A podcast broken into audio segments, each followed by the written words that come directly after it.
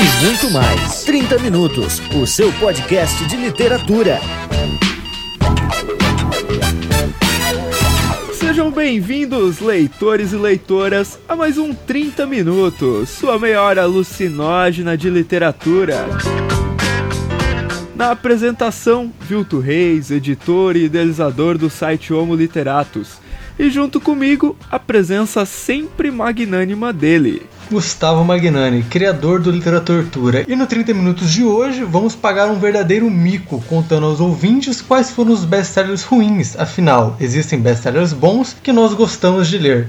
E para isso, contamos com a volta de Lucien, o bibliotecário lá do Cabuloso Cast. Seja bem-vindo, Lucien. Muito obrigado, Gustavo. Olá, ouvintes do 30 Minutos. E neste programa vocês terão revelações bombásticas do senhor Gustavo Magnani.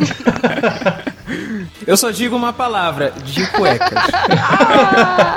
e para dar um toque polêmico, delicado, sutil, tudo ao mesmo tempo, temos novamente a presença de Cecília Garcia. Ah, eu entendi isso da delicadeza. Espero que vocês não tenham essa expectativa de verdade, né? Acho que não, não vai rolar muito, mas eu tô aqui com muito prazer para ouvir o que vocês têm para falar como mico, porque, né, eu não tenho nada a declarar. Eu não... E eu só quero dizer que eu duvido que o Gustavo seja capaz de citar Gabriel Garcia Marques neste podcast. Quero ver hashtag Citagabo pra você, Gustavo. É o que veremos, Cecília. É o que veremos. Esse programa promete, gente. Então se preparem, porque hoje será especial para vocês rirem da gente.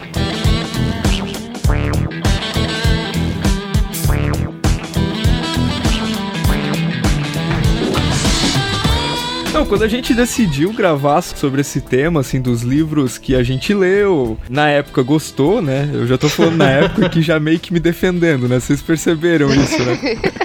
Mas a gente vai admitir que foram livros ruins, mas nós gostamos. Fazer o quê? Antes de a gente citar quais são esses livros, ou alguns desses livros, eu queria puxar essa discussão, assim. Por que, que a gente tem essa vergonha, assim? Não é uma coisa meio pseudo-cult, assim, essa coisa de, ah, não, não, não, não vou citar, ou vou esconder esse livro para quando as pessoas virem na minha casa não verem que eu tenho esse livro. Eu acho que é normal a gente ter vergonha de, de algumas coisas que a gente gosta, né? Eu acho que isso não fica só restrito aos livros, é, são filmes, músicas. No caso das músicas, ainda são mais interessantes. Por exemplo, eu, eu venho do interior do Paraná, onde a cultura sertaneja é muito forte, né? A música sertaneja é muito forte.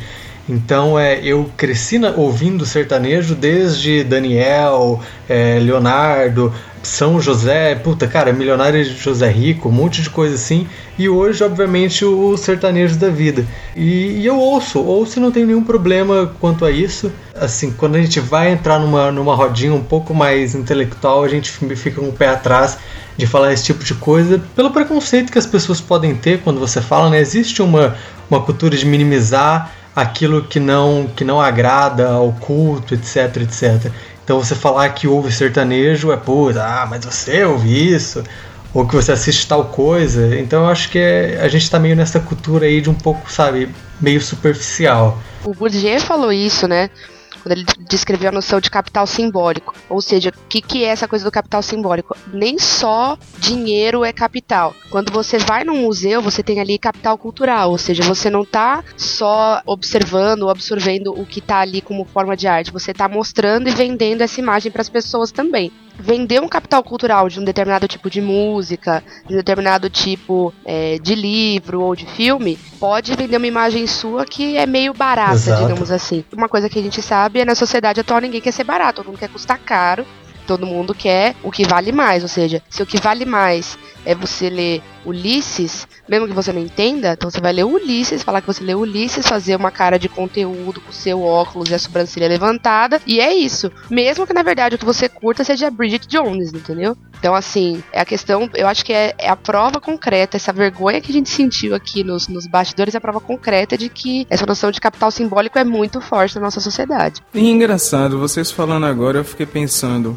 existem também os, os dois lados da moeda, né? De um lado, a gente não gosta de admitir que consumimos é, certo conteúdo que, vamos dizer assim, não está dentro do nosso nível, não nos colocando no status de pseudo-intelectuais ou tal. Mas, por outro lado, muitas vezes a gente se negligencia dizer leitores de determinadas obras ou admiradores de determinado conteúdo, porque as pessoas podem nos achar meio pedante, porque assim, é engraçado como a gente tem essa confusão, né, na sociedade. A gente quer meio que encontrar um meio termo, né? Nem parecer pedante e nem parecer tão populesco, vamos dizer assim, né? Mas entrando no nível de pagação de mico do Gustavo, é, já que o Gustavo admitia que gostava de Daniel, eu adoraria ser uma mosca e estar dentro do carro do Gustavo enquanto ele cantarola Daniel, sabe, para todo mundo. Eu acho que valeria a pena, seria um momento muito interessante. E compartilhar isso, claro, nas redes sociais, que é o mais divertido hoje. Por exemplo, eu já gostei, já fui muito fã de boy bands como Backstreet Boys e Hoje eu não gosto tanto de admitir isso, entendeu? É uma certa vergonha ao mesmo tempo, eu sou apaixonado por música clássica, mas eu não digo isso para as pessoas porque as pessoas podem me julgar. Ah, ele quer. É, só porque ele é inteligente quer dizer que é inteligente, Sim. quer dizer que é professor e é culto e por isso. Sabe? Então, engraçado, nem, nem tanto um, nem tanto outro na, na nossa sociedade, sabe? A gente tenta encontrar um meio termo. Muito verdade isso, né? Às vezes você também esconde um, um livro ou alguma coisa para as pessoas não terem ideia ao contrário. Eu vivo muito isso porque eu sou linguista. E quando eu falo que eu sou linguista, as pessoas falam assim: ah, não pode falar errado perto dela, não pode falar errado, hein? E na verdade, a linguística propõe exatamente assim é, a variação como uma forma legítima da língua, não ter uma língua só, reconhecer que existem variantes e tal. Então eu falo assim, nossa, e agora? O que, que eu falo? Se eu começar a falar de linguística, eu vou soar muito pedante. Então é melhor deixar a galera achando que eu sou Pasquale mesmo e dane-se, né? Então essa coisa de às vezes você esconder, acho que existe mesmo, você. Vocês lembram de alguma situação assim que é, vocês estavam em algum lugar e vocês esconderam alguma coisa? Eu tenho uma situação agora que eu tô lendo A Festa do Bode, do Mário Vargas Llosa, e não, não é que ele seja um livro ou muito popular ou muito cult, mas na capa dele é, é uma edição da Alfaguara e tem um, Tipo assim, a capa já é toda vermelha, né? Daí tu tá com um livro de capa vermelha num terminal de ônibus, todo mundo vai te olhar, né? Aí tem um, uma pintura que parece uma pintura medieval de como eles retratavam o diabo, com chifre, assim, um negócio meio macabro, assim. Daí, sempre que eu vou algum, uh, pra algum lugar, eu tô andando sempre com a capa do livro pra dentro, assim, sabe? Pra ninguém ver. Porque, tipo assim, eu tenho vergonha, mas não é que eu tenho vergonha do livro em si. Pô, é um baita de um livro. Mas do que as pessoas vão pensar de mim a partir de olhar aquela capa, sabe? Nossa, eu vivi isso quando eu, quando eu tava lendo, tipo, sei lá, acho que era O Amante de Lady Chatterley, que é uma. que é no, o amante da Lady Chatterley. Ou seja, ela é casada e ela tem um amante. E na capa do livro que eu tenho ilustra muito isso, porque é uma mulher, né, deitada e o cara, ele é todo viril e aí ele tá lá deitado em cima dela, tá uma capa bem sensual. E eu não li isso no ônibus de jeito nenhum, porque eu falava, gente, você sente uma senhorinha do meu lado. Primeiro, se espiar o que eu tô lendo, vai ter um treco. Se olhar a capa, vai ter dois, né? Então eu sou, eu sou, me solidarizo. Comigo aconteceu no sentido da pessoa olhar para o meu livro e dizer assim: Ah, você tá lendo isso? É? Eu pensei, porque eu me lembro que eu, foi logo no começo do meu uh, namoro com a minha atual esposa, uma, uma amiga dela estava presente, ela viu o meu livro e olhou assim: Ah, que livro é esse? E eu estava lendo o primeiro livro do Harry Potter. E ela fez assim: Ah, você tá lendo Harry Potter? Eu pensei que você estaria lendo um livro mais à sua altura, já que você é professor e tal. E eu, entendeu? E eu escondi o livro depois disso, né? Tipo, eu me senti um bosta depois disso, né? Não, eu, a única coisa que eu queria te falar em minha defesa é que Daniel foi só força de expressão, tá? Eu não gosto do Daniel, não. Eu gosto mesmo do Bruno Marrone. Seu eu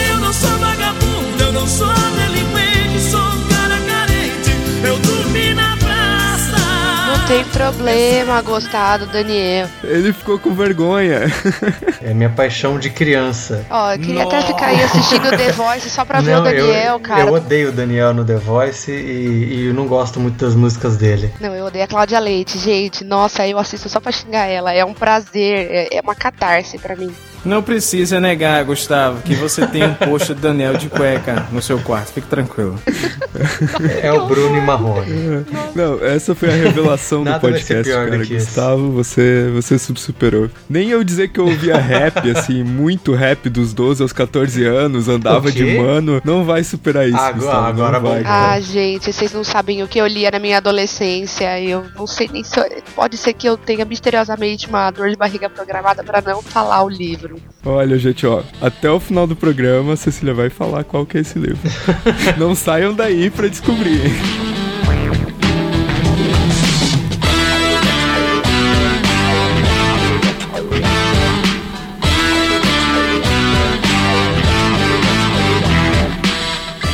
Então vamos para o momento mais esperado desse programa, que é a hora das revelações aí, né? Aqueles livros que nós lemos, que nós gostamos em determinado período, mas que nós temos vergonha de falar para as pessoas, ou que talvez a gente ainda gosta, né? Mas a gente tem vergonha de contar para as pessoas. Então, a primeira pessoa que eu queria ouvir aí nesse contexto, já que ele tá sendo o mais inesperado nesse programa, né? Aí o senhor Gustavo, que já falou aí do seu fã-clube Daniel, do seu fã-clube Bruno Marrone, seu fã-clube Gustavo Lima. Gustavo Lima e tal, e to toda a galera do sertanejo universitário. Ah, se vocês quiserem, eu passo uma lista no post, tá? De sertanejo bombão aí para ouvir, para se divertir e para dançar bastante, porque Olha, Gustavo, gente. para de se queimar, cara. Vídeo do Gustavo dançando, galera. Peçam aí nos comentários. Vamos lá então terminar de queimar a cara agora, Sei. né? Na verdade não é tão queima a cara assim, porque não, não é inédito, né, o que eu vou falar aqui, porque eu já fiz posts sobre isso, já fiz matéria sobre isso. Então eu peguei aqui dois livros, tá? Um que é que eu não acho que eu nunca falei dele, e outro que é mega famoso, né? Então eu pensei em trazer pra cá justamente porque eu já fiz texto sobre, que é a saga Alguém adivinha? Um chute, alguém Não? Ah, as- lógico, lógico que sim. A saga Crepúsculo. E foi um dos primeiros livros que eu comecei, eu comecei a pegar gosto pela leitura aos 13 anos, com o Pistoleiro de Stephen King, né? E depois o Crepúsculo me apareceu, se eu não me engano, foi o quarto ou quinto livro que eu li, sem saber direito o que era um, o que era um livro, não dizendo que o livro que Crepúsculo não é, por favor. Mas eu entrei na história, achava, achava de antemão algumas coisas bastante esquisitas, né? Uma insistência na descrição do personagem em questão, do seu da sua barriga torneada, dos seus braços, etc, etc. Mas gostei, gostei, indiquei para todo mundo que eu conhecia. Comprei o segundo, li o segundo, li o terceiro, li o quarto. Não demorou muito para eu reler, passou acho que uns oito meses para eu reler e aí eu percebi que realmente não era não era algo muito sabe de uma qualidade que, que eu gostava mas marcou marcou bastante uma época da minha vida me incentivou a ler bastante então assim mesmo quando é para falar mal de Crepúsculo o que eu faço com frequência é, eu gosto de de deixar claro assim as qualidades e os méritos literários que eu acho que a obra possui fora isso o meu, o meu livro atual, que eu ainda não sei se eu gostaria de ler ou não, é O Vendedor de Sonhos, do Augusto Cury, que todo mundo detona, né? É, é quase uma vergonha você ler Cury hoje em dia. É meio que um autoajuda romanceado. É, mas eu li O Vendedor de Sonhos, foi o livro que eu li antes de ler Crepúsculo.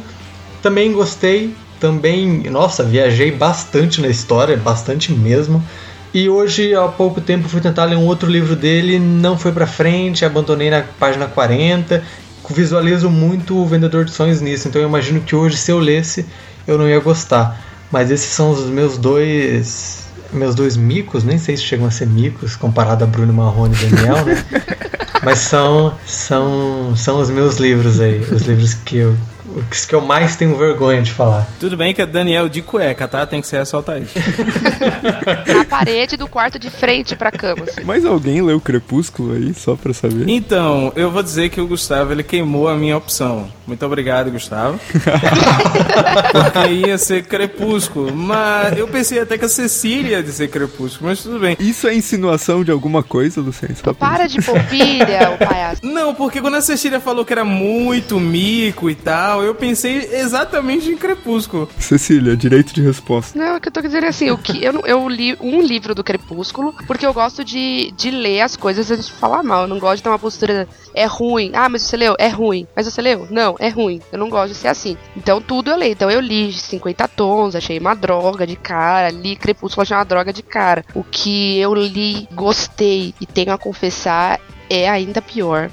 Nossa. Vamos ouvir o que, que o Lucien tinha a falar sobre Crepúsculo, já que também era o livro dele. Então, assim, eu concordo com o Gustavo, mas eu não tive tanta coragem. Eu não fiz uma releitura. Eu fiz a leitura do Crepúsculo, eu gostei e entendi que o livro tinha um propósito e que ele atendeu ao seu propósito, ponto final. Não é um livro que irá se tornar um clássico, não é um livro que as pessoas vão falar daqui a 50 anos, não é um livro que se eu fosse para uma ilha deserta eu iria levá-lo, entendeu? Se houvesse um apocalipse zumbi, eu, eu ia querer salvá-lo.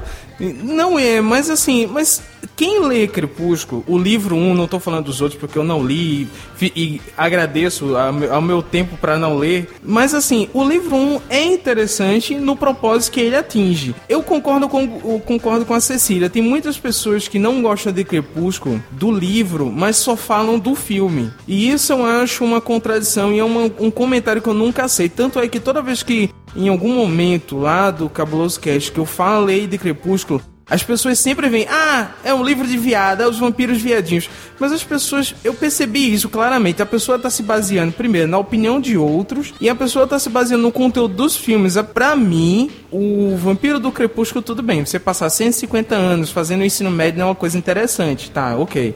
Mas você. Os vampiros do Crepúsculo funcionam para o universo dele, entendeu? Eu tenho vergonha de admitir, abre aspas, mas toda vez que eu abro a boca para falar de Crepúsculo, que eu sempre defendo, porque eu noto que tem tanto hater, tem tanta gente que fala sem saber das coisas, como a Cecília diz, gente que só ou assistiu o filme, ou só, ou porque todo mundo tá dizendo que é ruim, eu tenho que dizer que é ruim também. Aí eu passei a defender, porque os caras, é um romance interessante e eu acho que as pessoas que gostam de romance devem ler. Se não gostarem, ok, beleza, existem diversas opções.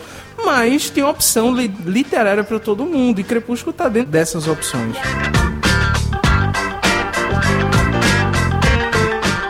Então, Lucien, qual que é o outro livro, já que né, o Gustavo roubou o seu Crepúsculo, o livro do seu coração? qual que é o outro livro? O primeiro livro que eu li, eu sempre comento isso, foi As Valquírias de Paulo Coelho. Eu li por uma entrevista que eu vi do Paulo Coelho no Jô Soares, me encantei, não era um leitor é, como eu sou hoje. Naquele período alguma coisa me chamou a atenção, eu tinha 10 reais na, na minha carteira, saí, passei num sebo com meu pai, comprei o livro do Paulo Coelho, fui para casa, comecei a ler. E assim, eu devo muito a esse livro sabe? Eu agrade... tenho que agradecer muito às Valquírias Paulo Coelho e por Paulo Coelho ter escrito aquele livro, porque senão hoje eu não seria o leitor que eu sou. Coincidentemente, aí é onde eu sempre discordo veementemente desse discurso que a Cecília colocou, eu não consigo acreditar nisso, que eu acho que os caminhos que cada leitor segue é muito pessoal e a gente impossivelmente vai conseguir prever, e enfim. Mas assim, o livro que eu li em sequência foi Capitães da Areia de Jorge Amado. E eu li aquele livro, eu até comentei isso recentemente com alguém que eu não me lembro. Eu li porque eu, eu consegui ler o livro do Paulo Coelho. Quando eu terminei de ler o livro do Paulo Coelho, eu falei, caramba, eu consegui terminar de ler um livro. Eu tenho essa capacidade. E aí eu fui ler o livro do Jorge Amado porque eu, pô, então peraí, se eu consigo ler esse livro, acho que eu consigo ler qualquer outro, entendeu? E tinha esse livro na minha casa. E quando eu terminei de ler a Capitã da Areia de Jorge Amado, eu tive a mesma sensação. Caramba, eu consegui também terminar esse livro. Tipo, eu tava cagando pra história. E eu não tava nem aí pra estética literária, pra padrões e blá blá blá. Eu não tava nem aí pra nada. Eu tava simplesmente feliz porque eu terminei de ler um livro. E assim, eu eu não sou mais leitor do Paulo Coelho hoje, eu não consigo mais ler a obra dele. Faz muitos anos eu tentei ler aquele, acho que é o 11 Minutos, enfim, que fala sobre a bruxa. Eu não sei, eu acho que eu posso estar confundindo as coisas, mas eu tentei ler um livro do Paulo Coelho uma vez e, nossa, eu cheguei na segunda página e disse: Meu Deus, que livro chato, que livro ruim, que livro, nossa, que livro mal escrito. E não deu, mas eu tive que bater palmas e dizer, caramba, né? É por causa do Paulo Coelho que hoje eu sou um leitor, entendeu? Eu tava na oitava série e o mocinho que eu gostava era fã de Paulo Coelho. e aí ele falava, não, Paulo Coelho é demais, você precisa ler. E eu, nossa, eu preciso ler, nossa, demais é você tal, não sei o quê. Aí. aí. Eu, é gente, é, é sério. Foi a frustração que fez eu começar assim, a virar e falar, ah, não, gente, né? Eu tô viajando, é melhor parar. Porque eu não consegui. Eu peguei aquele, a, a margem do rio, não sei o que, sentei e chorei. E, gente, eu não, não, não consegui. Não consegui. Aí eu falei assim, ah, eu acho que isso é um sinal. Não vai, não vou casar, não vai, não vai acontecer nada. E aí o Paulo Coelho me deve o fato, né, de eu ter desencanado do mocinho fã de Paulo Coelho.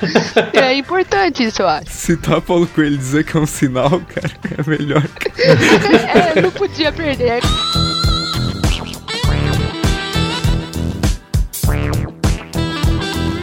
Mas eu vou falar do meu livro aqui. Isso Ah, mesmo. gente. O meu livro tem uma capa azul, tem uma cabaninha na frente. Ah, não acredito, desculpa. E se chama A Cabana de William P. Jung. Eu esqueci de falar, eu também adoro esse livro. gente. Tamo junto então. Cara, eu adorei esse livro que eu, quando eu li. Eu acho que devia ter uns 14 anos também quando eu li, assim. Eu achei sensacional, assim. Meu, eu fiquei muito abalado emocionalmente, assim, quando eu li esse livro. E olha que eu sou, eu sou meio duro, assim, com o livro, gente. E, cara, esse livro me tocou tanto, assim. E hoje eu acho, assim, olhando pra trás, eu ainda tenho o sentimento de que eu gostei do livro. Mas olhando pra história, eu acho ela um pouco forçada. Um pouco não, né? Muito forçada. Em Totalmente. várias, em várias coisas, assim. Nossa, eu passei mal de rir aqui, gente. Meu Deus do céu. Agora, eu não sei se vocês estão notando, Cecília e Gustavo, que o Vilton está jogando todos os livros que ele sente vergonha pra fase dos 14 anos, entendeu? Não, eu li Eu? esse livro quando eu tinha 14 anos. Hoje não, eu sou um cara maduro. É, nós não, nós estamos, né, dizendo, não, galera, a gente li, tarará, pronto, sobrevivi, tô aqui. O Vilton, não, quando eu tinha 14 anos eu era adolescente, sabia que era vida, entendeu? Pra jogar a favor do Vilto, é, eu também li todos os livros que eu citei aqui, foram todos de uma vez, todos aos 14, mas foram aos, aos 13 e aos 14 anos. Todos esses livros que o Vilto e eu citamos foi nessa faixa, então. Então eu, eu consigo entender como funcionava a cabeça dele nessa época, porque parece que era muito parecida com a minha. Gente, eu perdi a concentração com o Vitor se emocionando, se emocionando com a cabana. Minha vida mudou. Eu nunca mais consegui olhar pra ele da mesma forma. Nossa. Mas então, Cecília, o livro que você prometeu o programa todo que ia ser Vamos chocante. encerrar esse podcast. Ah, gente, então, eu vou falar de uma vez, porque, né, tem que ir logo e tem que falar. Provavelmente vocês não ouviram Pera aí, deixa eu preparar a risada. o nome da autora. Pode ser que sim, porque ela é a autora mais. a, a mulher mais bem sucedida do mercado editorial. O que já é um problema, né? Mulher que mais vendeu livro na história do mundo inteiro. Medo. Cara, você tá de sacanagem. Não, Cecília, você tá de sacanagem. Você vai Steele, citar esse gente. livro. Ah, não. Ufa, Steele. Eu pensei que a mulher ia falar de J.K. Rowling, cara. Não, não, não, não. Ela, pela quantidade de livros e publicações e traduções, ela chega a ser é a escritora americana, né? Mais bem sucedida. Ela vendeu, vendeu muito, cara. Enfim, pra quem não tá si- situado no que é Danielle Steele, se você passou por uma banca e viu aqueles romances melosos em que tem um homem musculoso e as pessoas perdem membros, morrem, sofrem e tem um final bizarro, é disso mesmo que eu estou falando. Quando eu tinha 13, 14 anos, já que essa é a moda do programa, que não, vou, vou contar a história verdadeira. Minha mãe, ela lê bastante Sidney Sheldon. Hoje não lê mais tanto, que aí ela come começou a ter outra vibe, hoje ela curte mais não ficção, mas teve uma época que ela lia muito Sidney Sheldon. Só que Sidney Sheldon, pra minha idade, era inadequado, e aí minha mãe me levou na biblioteca lá da cidade e falou assim, ó, eu queria que ela lesse alguma coisa tipo Sidney Sheldon, só que não tão, né, sexualizado quanto Sidney Sheldon. Porque, né, a menina novinha, tal, aqui a carinha dela de óculos, baixinha, branquela, tá vendo? Tem asma, não pode. Aí. Aí a moça falou assim: olha, quem lê Sidney Sheldon normalmente gosta de Danielle Steele. Pronto, aí começou a desgraça. Eu li tudo, galera. Li tudo. Vocês não têm ideia, tipo, ela, na época ela tinha 20 e poucos livros, eu li tudo. E aí, beleza, né, gente? Adorava e nossa, recomendava pras amigas. Gente, são romances assim, pra vocês terem uma ideia. O livro que eu vou citar chama A Águia Solitária. Por que eu cito esse livro? Porque desse eu não consegui me desfazer até hoje. Nunca consegui nem levar ele pra vender no sebo, nem pra trocar por um pocket qualquer. Eu tenho um apego emocional a esse livro, que é a história de um aviador, quarentão, na época da, da Segunda Guerra Mundial, que se apaixona por uma menina de 17 anos, e ele é um cara que tem resistência a assumir compromisso, e fica fazendo ela de gato e sapato o livro inteiro, e ela aceita tudo e sofre, sofre muito de saudade, de amor. E aí eles ficam juntos no final, basicamente é isso, tá? Então todos os livros dela são assim, romances extremamente melosos, melodramáticos e, e desse aí eu nunca consegui me desfazer. Eu, e ainda assim, ó, tem momentos se eu tô muito sensibilizada na TPM, é quase assim, ó ele é um pouquinho melhor que Nicholas Sparks, porque vocês sabem que para mim nada é pior que Nicholas Sparks. É um pouquinho melhor só. E esse foi o livro que uma professora de literatura no ensino médio já me viu lendo. Então eu tinha. Eu entrei no ensino médio com 14, tá, gente? Então eu tinha 14 anos mesmo. E ela me viu lendo esse livro e ela falou assim: Ah, você gosta, você gostou desse romance? Acho que você vai gostar desse aqui. E me deu orgulho e preconceito. Aí minha vida mudou, né? Aí encontrei Jesus. Olha só. Nossa senhora. Aí agora o Gustavo não pode falar do Gabo, mas eu dei um jeito de falar da Jane Austen, vocês estão vendo? calma, calma. Eu comecei a ler Jane Austen, aí, putz, ali eu me encontrei. Aí comecei a ler Jane Austen, depois fui para outras coisas e tal. Mas esses livros de romance meloso, grudento, Sabrina, essas coisas, eu tive a minha fase disso, não durou pouco tempo e eu gostava bastante. E um deles, inclusive, eu não consigo me livrar. Não consigo, gente. Eu olho, seleciono vários livros que eu não gostei para trocar no sebo e ele sempre fica. E isso já tá virando uma coisa que o César está notando. E ele está começando a tirar sarro de mim por causa disso. Depois dessa terapia aqui que a gente realizou no 30 Minutos, esse momento confessionário, quero chamar aí o senhor Lucien para fazer suas considerações finais aí, sem pedidos de desculpa, sem lamúria, sem na nada desse tipo, tá bom, gente? Então, Vilton, eu agradeço mais uma vez pelo convite. É sempre muito bom participar, sempre muito bom gravar aqui o 30 Minutos. Agradeço o momento de poder ter gravado mais uma vez com meu amigo Gustavo Magnani, agora com a presença bela e digníssima de Cecília. É, nas minhas considerações finais, eu gostaria de dizer que em momento nenhum eu me arrependo pelas minhas leituras, tá? Eu tenho muito orgulho, mesmo que os livros fiquem escondidos e tal, em caixas profundas aqui na minha casa, tudo bem? E eu sou lá do Leitor Cabuloso, site dedicado aos leitores. Eu tenho o Cabuloso Cast, eu sou host do programa e editor, né? Também falamos de livros literatura lá. E agora o Leitor Cabuloso está com uma atração em vídeo, que é o LCTV. Voltou, né? Finalmente voltou. Voltamos a fazer vídeo. Não sei quando esse podcast vai sair, mas espero que quando ele saia já tenha um vídeo novo no ar. Porque nós temos primeiro um, um, episódio, na verdade, que está na, na sessão número 3, mas enfim, o, é, os, links o Vilton colocou aí, cliquem e nos deem, por favor, alguns page views que estamos precisando. Então, Cecília. Ai, gente, olha, eu tô até desgastada. Gente, esse foi por um caminho que eu nunca imaginei na minha vida. É Daniel de cueca no, no quarto do Gustavo, é Vilto com a cabana, sabe? É o Lucien com o Paulo Coelho e Crepúsculo ao mesmo tempo, que ele tá se escondendo, tá? Pra não falar. Mas ele é uma pessoa que leu Crepúsculo e Paulo Coelho e gostou dos dois. Eu não quero nem comentar isso. Então eu tô passada. Acho que eu vou demorar horas para dormir. Se eu conseguir voltar a dormir um dia, tô bege. Mas foi ótimo participar, meninos. Acho que, nossa, poucas vezes eu ri e me diverti tanto na minha vida. Acho que isso é parte também do processo de relembrar a nossa vida, sabe? Da mesma forma que a gente tinha vergonha da roupa da festa junina, às vezes a gente tem vergonha de coisas que a gente leu, viu e gostou. Mas acho que é tudo parte da nossa vivência mesmo, não tem jeito. É constitutivo de quem a gente é. É isso aí, nessa sessão aí de Vale a Pena Ver de Novo, Gustavo, enquanto você olha o pôster do Daniel de cueca, faça suas considerações finais. Tenho duas coisinhas rápidas para dizer, tá? Do mesmo jeito que eu fui apaixonado aos meus 8, 10, 11 anos por Bruno Marrone, a Cecília é. Nossa, que susto! Eu pensei que ele ia dizer que ele era apaixonado pelo Daniel, que susto. calma, calma que a bomba vem agora. A Cecília é, com 25 anos, prestes a se casar, apaixonadíssima pelo John Mayer. Né? Então, que assim, é maravilhoso, um cantor de blues incrível, vencedor de vários Grammy. Você não tá comparando ele com o Daniel, eu vou até a Guaíra te arrebentar. Então, assim, o Luan Santana norte-americano é a paixão da Cecília. Então, essa, essa é a primeira coisa que eu queria dizer. Ele pelo menos ah. é gostosinho, né? O Daniel. Putz, cara, de cueca no meu quarto não tá. Agora o John Mayer, vamos combinar. Leonardo DiCaprio, então, né? Muito melhor. Agora, Daniel, francamente, né, fera? A segunda esse podcast para nós foi mais doloroso do que um amor nos tempos de cólera. Ai, pelo Pronto, amor de Deus. Deus. Merece 100 anos de solidão depois dessa. Agora eu encerro, tá? Eu acho que o Vilton tem que cortar na edição. Muito obrigado aos ouvintes. Foi muito bom, foi muito bom, gente. A gente botar essas coisas pra fora aí, né?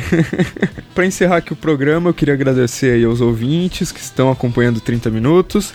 Queria dizer para vocês que a gente tá no iTunes, que tem aí o feed aí no post para vocês assinarem e para vocês comentarem aí também, falarem das suas vergonhas aí. Depois de ouvirem esse confessionário da nossa parte, acho que eu acho que não vai ter vergonha pior que isso. Se você tiver uma vergonha pior do que isso, olha, manda e-mail, manda e-mail, que eu vou fazer uma menção honrosa no próximo programa. então é isso aí, gente. Agradeço vocês e até semana que vem.